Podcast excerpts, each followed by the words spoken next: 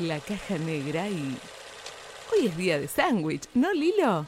Es día de sándwich. Llegué tarde por ir a la tienda, por mermelada, porque solo había ese, ese tonto atún. Lilo, Lilo, ¿por qué es tan importante? Pato controla el clima. Life is unfair to me. Oh, love. Volvemos a la caja negra para hablar del el gran estreno de lo que fue de Netflix, por lo menos de estos cuatro o cinco meses que van pasando en el año, que es El Inocente. También aprovecho para decirle a la gente que está prendida en Twitch o en sus casas que nos mande un mensaje a las, a las redes de la Caja Negra 88.1, la Caja Negra Cine en Twitch. ¿Qué les va pareciendo si, van, si vieron la serie El Inocente, la serie española? ¿Qué les pareció? ¿Les gustó? ¿No? Es una serie que yo creo que eh, la vio todo el mundo ya. Por lo menos estuvo número uno en Argentina desde que salió hasta el día de hoy. Bueno, hoy no me fijé, así que Pero debe estar dos, tres seguro. claro, pero que literalmente una serie que, como decíamos, es española, de ocho episodios y está basada en una novela de Harlan Coben eh, y dirigida por el español Oriol Paulo. Estrenó el 30 de abril en Netflix y desde ese día hasta hoy está primera y, y yo creo que como que se lo merece, digamos. Vea que hacía mucho no veía una serie de Netflix eh, Sí, una tan, serie- tan, Tan correcta.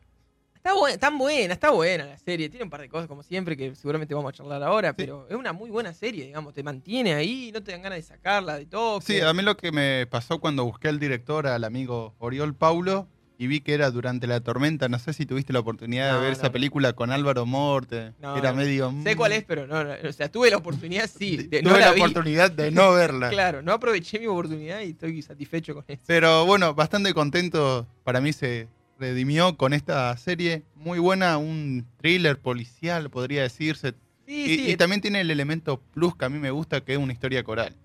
Claro, la verdad que tiene varias cosas para destacar. Bueno, también ot- otras cosas para destacar, que es eh, la actuación de Mario Casas, que Netflix está explotando. El practicante que salió hace dos, tres semanas. Eh, bueno, Mario Casas ya todo lo tiene, en el bar, el barco, Palmera en la nieve, bueno, decíamos el practicante. Está Aura Garrido, que está en el Ministerio del Tiempo, también en una serie española, ah, muy interesante también, tipo, tipo cómica, así, que viajan por el tiempo. Y Martina Guzmán, la argentina que ha trabajado mucho con, con Trapero, en Elefante Blanco, está en Carancho, en Leonera también, Está también en el marginal. En El Marginal. Así que bueno, una, un cast bastante bueno para una serie que yo creo que está muy sostenida, sin leer el libro, digo que está muy sostenida en el libro porque si no, eh, como que hubiese habido algo ahí raro. Pero como que la, la serie todo el tiempo te, cierra, ¿no? La historia de este, de este muchacho, de Mateo Vidal. Sí, también, como mencionaban ya en los avances, en los teaser, trailer, nadie puede escapar de su pasado y justamente esto es el eje central de la historia. Cada capítulo de los ocho episodios te va narrando del pasado al presente de un protagonista y cómo se va entrelazando en la historia, en la trama, Ah, cada hecho y hablando, suceso.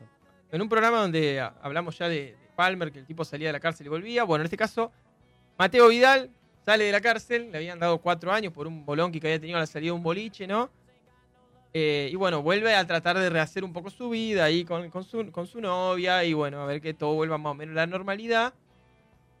Pero pasan cosas, digamos. Y mucho más que esto no podemos decir porque eh, es una serie muy fácil de, de spoilear, digamos. Sí, Ya la verdad que- que sí. Es muy fácil de spoiler, ya que apela absolutamente todo el tiempo a, Al famoso cierre gancho. a- Sí, y al giro argumentativo inesperado, digamos. Que creo que eso es. Por lo menos los primeros tres episodios son. O sea, te enganchás sí o sí. O sea, lo es- explota esos recursos de. Te da, te da, te da que vos entiendas algo. Y cuando se está por cerrar eso, es lo contrario. Bueno, hay de eso que dos o tres veces por capítulo, en ocho capítulos. Es una serie que te vuelve loco. Sí, ahí menciona Maca cómo justifican el desarrollo de los personajes. Está bueno, como que nunca terminás de ver por dónde viene la mano. Sí, la verdad que cada personaje tiene como su mundillo. Por ahí eh, la serie como que lo- los va trayendo a poco. Me gusta mucho el principio de los capítulos que te presenta a cada personaje y te va explicando un poquito de su pasado y un poquito de sus motivaciones para hacer lo que hacen. Eh, y cómo esto se integra a una historia recontra compleja de gente que es algo, pero también es otra cosa. Sí, por ahí, por, por más que tenga este recurso y que a mí me gusta de, de ir con la voz en off narrándote el pasado de cada personaje, como que, que los personajes no son el eje central de la historia, sino los personajes están hechos para la historia. Como que bien podría ser Mario Casas o la inspectora o cualquier otro que, todo va encarrilando para que la historia vaya para tal lado. Sí, inclusive la historia arranca con el amigo Mario Casas como, si, como el protagonista, vamos a decir. eh, y después vamos viendo que todos los personajes tienen algún grado de participación en la sucesión de quilombos, digamos, que va viendo dentro de la historia. Entonces, en eso creo que, bueno, como decís vos, la historia es muy compleja, está muy bien desarrollada y es muy importante a tal punto de que eh, muchos críticos y algunos portales ¿no? de noticias le criticaban como que eso, los personajes, las personas, digamos, van y vienen con la historia. ¿Se entiende? Como que uno no, vos no te terminás nunca de, como de compenetrar o de sentirte allegado a algún La famosa empatía con un personaje. La famosa empatía porque la historia te va pegando una mareada tan grande que eh, como que terminan siendo todos parte del mismo quilombo y vos ya no esperás nada de nadie en un punto que creo que es, hace algo que sea buena, pero que a fin de cuentas que los personajes están totalmente atados a la historia. Y otra cosa que quería decir es que eh, hay muy buen trabajo de montaje, creo, y de guion, sobre todo. Por eso hablo del libro, que no leí, y seguramente vos tampoco. No, no. Pero eso hay que destacar, como yo siempre lo menciono en cada vez que hablamos de alguna adaptación, si el escritor está involucrado en el proyecto, ya tiene una gran posibilidad de éxito porque nos quedan cosas a la libre interpretación del director. Claro, te diría que hasta que hasta lo contrario, que si el director no está o sea, el escritor no está involucrado en el proyecto, es casi seguro que algún, algún moco va a haber, digamos, y a la gente que le gusta eh, lo que lee, digamos, se va a llevar un clavo bárbaro. Por ahí también, otra cosa que, que yo quiero, si le podría criticar algo a esta serie, que la verdad me pareció muy buena y me sorprendió al nivel de, de- de Netflix, ¿no? Porque hacía mucho no sacaba algo que ellos, o sea, que me pareciese que está bastante bien hecha. Es que, o sea, la potencia, ¿no? De un giro argumental, digamos, es la capacidad de sorprenderte, ¿no? O sea, el- la, violencia de un hecho que sacude lo que vos venías pensando que iba a pasar. Y que es inesperado. Ahora, hay tantos giros todo el tiempo que ya el giro argumental pasa a ser como lo normal Entonces, sí, bueno, a ver con qué. Ya va esperando Claro. a ver con qué te sorprenden. y pierde la, la- justamente esa violencia de decir, nada, mirá lo que acaba de pasar. Tremendo. Que en los primeros tres episodios, Los va diciendo, lo decís. te- te- claro, vos decís, no, no puede ser, no puede ser. Pero después llega el quinto y el sexto, y esto no va a ser así, al final va a haber algo que me cambie la vida. Claro, me parece como que eso, es tan vueltera, tan vueltera que ya la sorpresa pasa a ser lo normal y lo que realmente te sorprende es cuando algo pasa de manera lógica, digamos. Eso la verdad me pareció raro, quizás es porque, o, porque la cantidad de cosas que tiene que explicar, ¿no? Y que seguro el libro lo detalla. Esta miniserie, digamos, entre comillas, son ocho capítulos de 50 minutos. O sea, tampoco es una súper pequeña serie, ah, bueno, la veo en un fin de semana.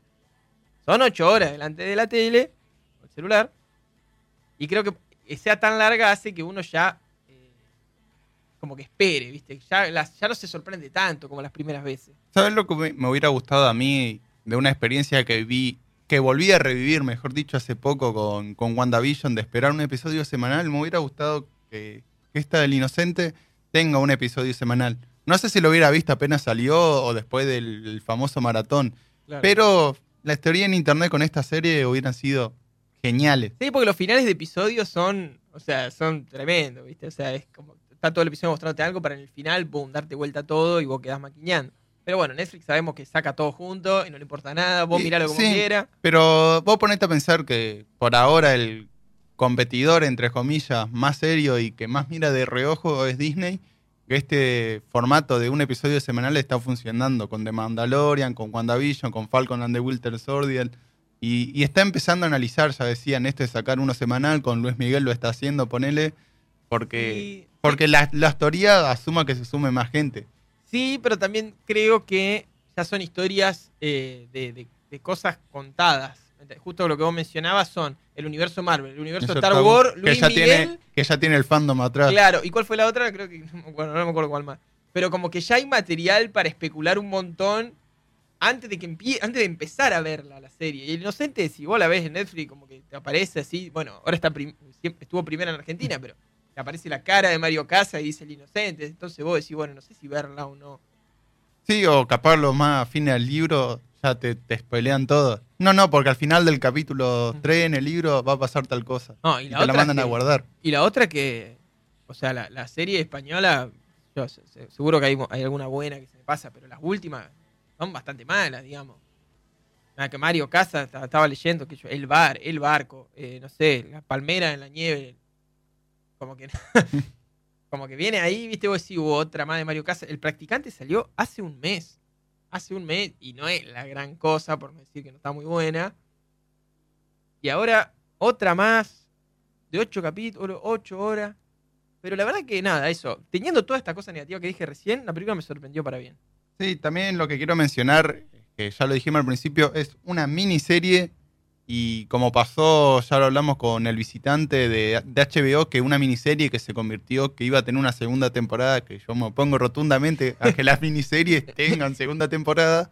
Le preguntaron esto al director y al escritor del libro, Arian Corben, y los dos dijeron que, que su historia ya está contada, que cómo está narrada la serie Ponele, el director dijo que quería armar una película de ocho horas y ir dividiendo por capítulos de una y así salió la idea de la miniserie. Pero ya está cerrado, que no necesita una segunda. Esperemos que Don Netflix no le diga, bueno, tomá 10 millones, haceme la segunda. Ah, y escribiste un libro en dos semanas, digamos, que eso es lo que pasa después. Que en este caso, el, qué sé yo, la fuerza de la, de la serie está en el libro y en cómo se van dando las cosas. En fin, ya un poco mencionamos eh, de que si te gustan esos giros argumentales, si te gusta nunca saber qué es lo que estás viendo, volverte loco tratando de entender quién era este, pero por qué esta se lleva mal con aquella y este no le quiere hacer el favor, bueno, tenés que ver esta, esta serie y te va, te va a encantar. creo Sí, yo. y también para los amantes del género pol- policial es una muy buena investigación por parte de, o sea, del, del- de la policía, de cómo va buscando el pasado de Mario Casa y de todo esto. También es una historia interesante para el que le gusta el género policial, también sumándole ese el plus de los, de los giros argumentativos. Y eso que decías vos también de la, del estilo coral de la narración, creo que también le suma bastante, porque. Nada, eso porque llegamos un poco a, a ver el trasfondo de todos los personajes, ¿viste? Un poquito, y para decir, bueno, ah, entonces este era el mismo de este, o sea, tiene mucho flashback, hay muchas cosas que entender, muchas cosas que pensar, ¿viste? Sí, es más, hay sucesos clave que, que pasan en el capítulo 7, que vos decís, bueno, acá la historia podría terminar, pero el último episodio te va cerrando todos los hilos sueltos que iban quedando. Ni hablar, el 7 pensé que era el último, y- hasta que el final, que obviamente te dice, no, bueno, todo lo que vos pensaste, Sí, no. como, como podría pasar con muchas otras series, que, que hubiera sido ese episodio el último, porque muchas series, películas y producciones quedan con algunos hilos sueltos como para ir lar- largando nuevas temporadas, spin-off, remake y todo lo que vos quieras, pero esta con ese episodio 8 lo- la cerró como de una manera definitiva. Qué bueno que después te pueden mostrar algo nuevo, pero ya sería robar. Voy a aprovechar que la maca está bardeándolo a Mario Casas, que dice que es el equivalente a Sebastián Estebanés a veces. pobre. O sea, yo creo que Ma- Mario Casas al lado de Estebanés. Mo- al menos modula a la hora de Claro, actuar. sí, sí, no sé. Quería preguntar eh, qué te pareció, Maca, la serie. Y bueno, a todos los que están también prendidos en Twitch y como siempre escuchando la radio, ¿no? Que nos pueden escribir en la Caja Negra 881 y en la Caja Negra Cine en Twitch. Eh, por una serie que me pasó que a donde, a donde iba, viste, que a- a- te encontrás con alguien y estás viendo algo, sí, estoy viendo esta, pum, pum. Me pasó tres veces, casi seguidas, y dije, bueno, hay que prestarle atención a esto, digamos. Después, obviamente está primera en Argentina, la gente a veces ni gana de buscar, viste que Netflix te sentás con el control remoto, te quedas dormido.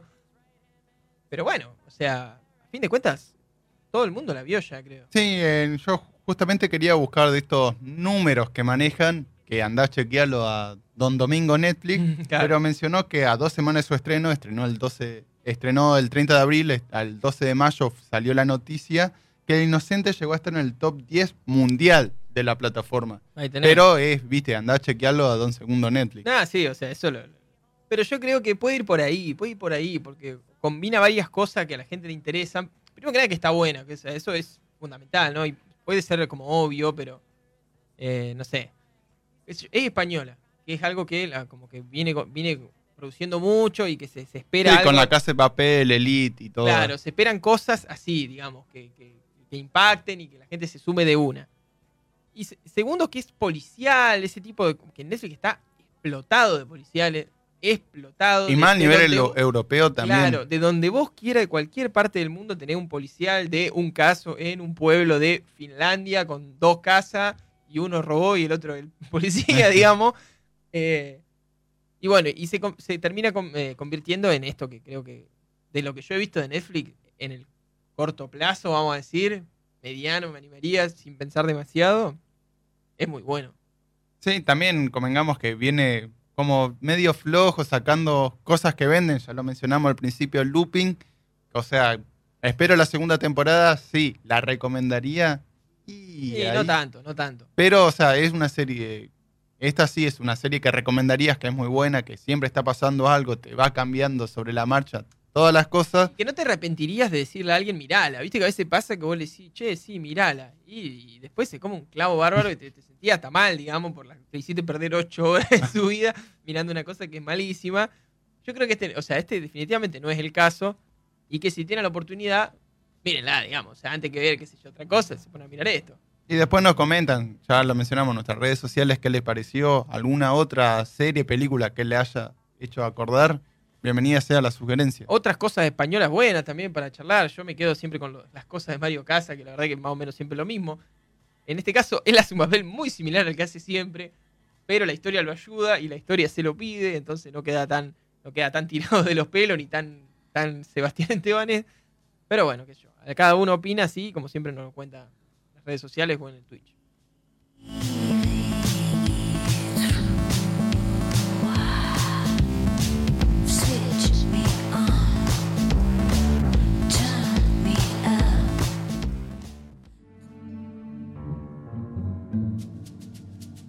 Lampone, el pedido es sencillo. Conseguimos una Magnum 357 con balas de verdad. Era una broma. La caja negra, en donde se puede ser más sarcástico.